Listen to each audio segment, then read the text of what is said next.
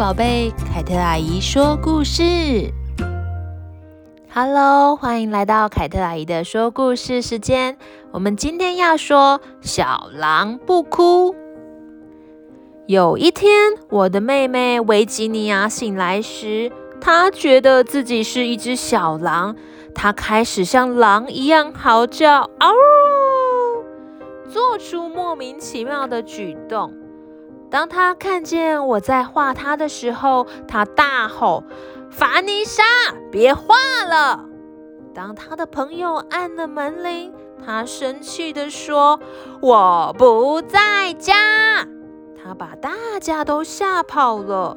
他说：“别穿那件开心的黄色洋装。”可是那是我最爱的洋装啊！刷牙不要那么大声。他甚至命令小鸟别再叽叽喳喳叫不停。我妹妹真是一只很霸道的小狼。当她生气的时候，整间屋子开始跟着她往下沉，上面变成了下面，明亮转为昏暗，高兴变成了沮丧。我想尽办法要让妹妹开心，可是什么办法都没有用。请她吃东西，她一口就全吞进肚子里，根本没有好好品尝。让猫咪跟她玩，我拉小提琴给她听，邀她一起扮鬼脸来捉弄弟弟托比，都没有用。我妹妹把棉被拉得高高的，盖住自己，说：“走开，不要吵我。”然后她不愿意再跟任何人说话了。我爬到床上，躺在她身边，我们躲进棉被里，就像两座安静的小山丘。然后她把自己埋进枕头堆。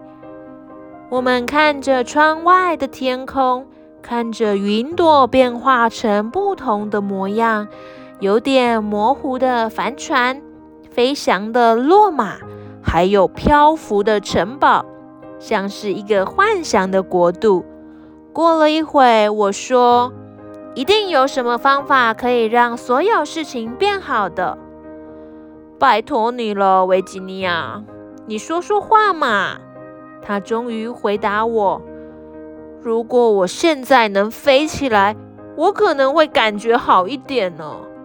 那么你想飞到哪里呢？”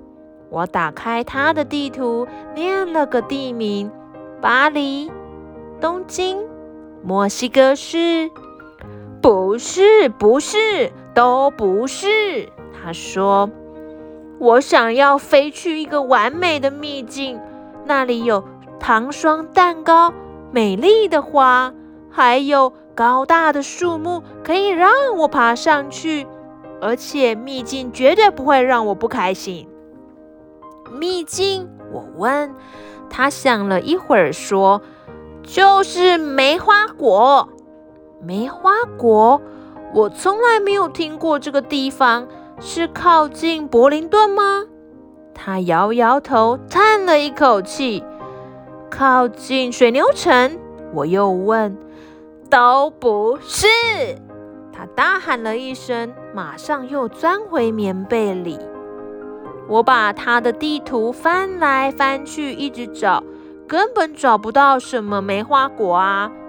我没有跟妹妹说，世界上根本没有完美的秘境。不过，我倒是有了一个主意。我找到了画画用的颜料盒和一叠纸，趁着妹妹睡午觉的时候，我踮着脚，轻轻在在房间里走来走去。我画了一座花园，花园里有树木、奇特的糖果花、绿绿的嫩芽和糖霜蛋糕。我画了会在风中说“嘘”的叶子。还会有叽叽喳喳的水果。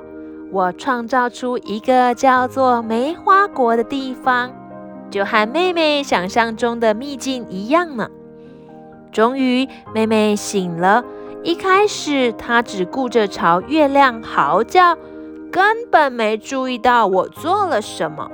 我画了一座秋千，一把可以往上爬的楼梯。原本因为沮丧而往下掉的一切，都能顺着梯子往上爬了。妹妹终于注意到我在做什么了。就这样，我把秘境带进了屋里。我画了花瓣。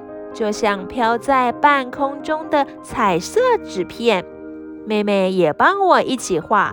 她说，狼喜欢四处探索，所以我们画了一片原野，有很大的空间可以让狼想跑到哪就到哪里。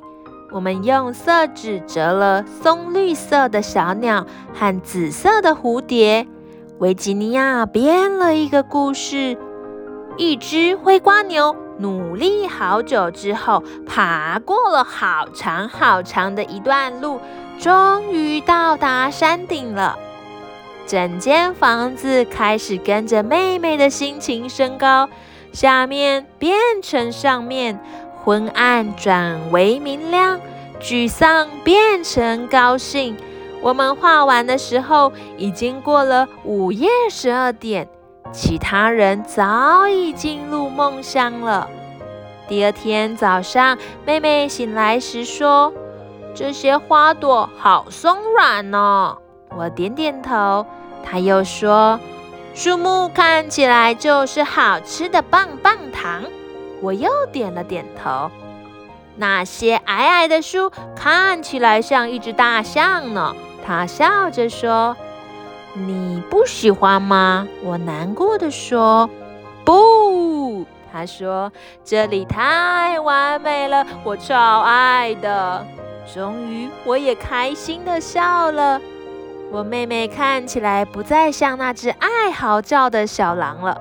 我问她感觉怎么样，她有点害羞的说：“嗯，我觉得好多了。”你真的觉得比较好了吗？我问。他露出微笑说：“对呀，我现在超开心的。”然后他拉着我的手说：“走吧，我们到外面去玩吧。”